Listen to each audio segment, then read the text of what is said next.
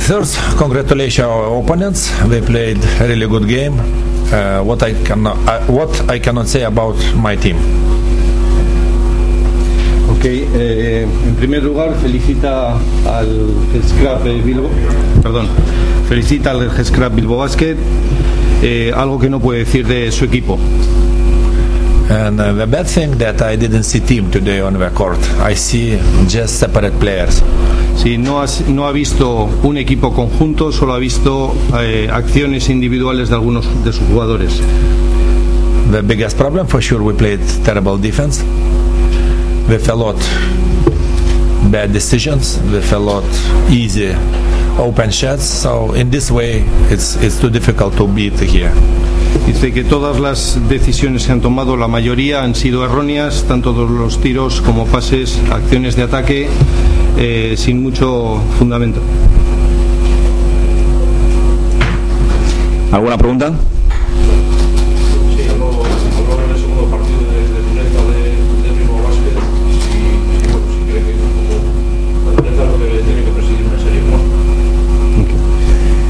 Uh, he's uh, mentioning that uh, uh, according to the press uh, you mentioned in the in the previous uh, match that this team has played stronger, probably the stronger than necessary. Do you think that is not? I don't understood. Sorry. Yeah. The press say that uh, in the previous match you mentioned that the uh, Scrap Bilbao team played too strong, too tough, too strong. And uh, do you think that uh, we must not play as strong as that? Both teams here play in same way. Both teams here play basketball. But if a lot grabs, if if a lot pushes, and you know, this is different. What we're playing, we're playing basketball or playing something. Sí. Dice que ambos equipos han jugado baloncesto, eh, no se puede hablar de dureza, sino de jugar eh, cada uno a su manera.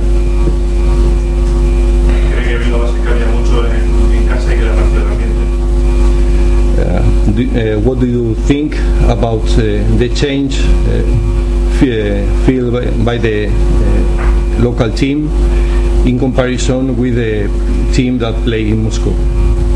Uh, it's totally different game. You have excellent fans, you have excellent support, and, and for sure those things change. Sí, dice que aquí eh, es totalmente distinto. Aquí tenemos uh, un público fabuloso, un público que, que apoya muchísimo y lógicamente eso marca la, la diferencia.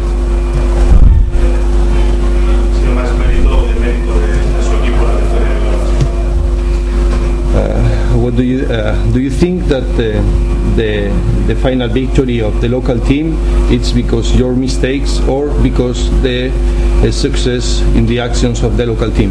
Both. Ambas.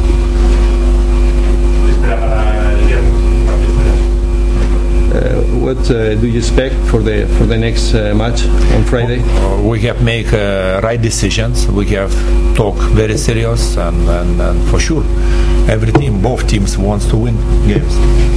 Sí, eh, ha dicho que han hablado que piensan tomar las decisiones correctas y evidentemente los dos equipos eh, querrán ganar.